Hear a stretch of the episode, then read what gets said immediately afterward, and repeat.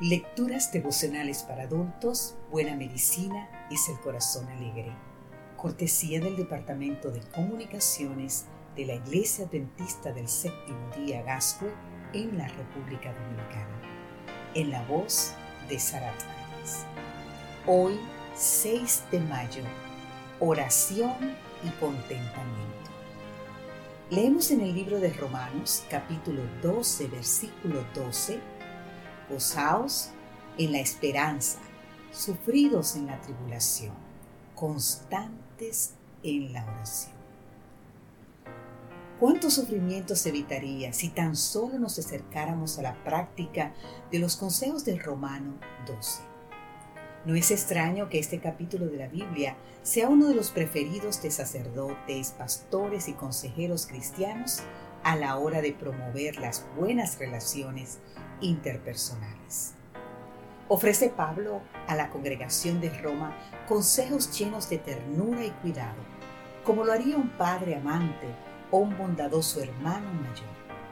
Exhorta que los fieles hagan todo de forma cabal, cada uno conforme a sus dones, que practiquen el amor fraternal, que sean virtuosos y eviten el mal, cuidando de su vida espiritual, que no sean perezosos, que practiquen la empatía y la humildad y que sirvan a Dios con gozo, aún en la tribulación.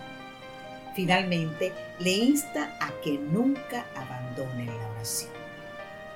En la Universidad de Michigan, Estados Unidos, Neil Krause y David Hayward llevaron a cabo un estudio en el que examinaron sus prácticas de oración y la satisfacción vital a través de los años.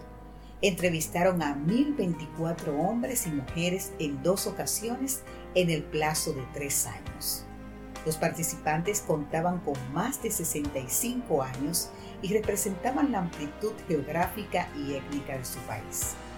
Respondieron a cuestiones de su vida espiritual, religiosa, sus prácticas de oración y varias otras preguntas en relación con la fe.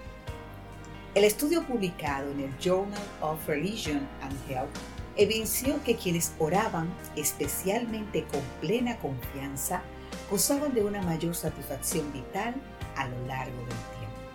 ¿Por qué este y otros muchos estudios revelan que la oración está asociada a la sensación de bienestar? Primero, porque fiar en el Señor es un factor de salud mental y física al reducir el sentimiento de amenaza hacia lo que causa estrés o ansiedad.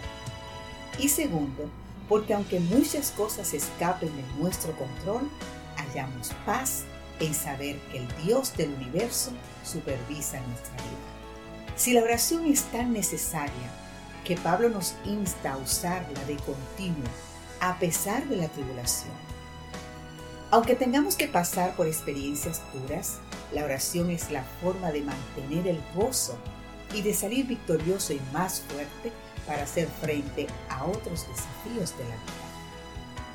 Si tú estás pasando por dificultades, especialmente por afrentas, odio, rencores o asperezas en tus relaciones con los demás, lee, relee y reflexiona, memoriza y ora frente a Romanos capítulo 12.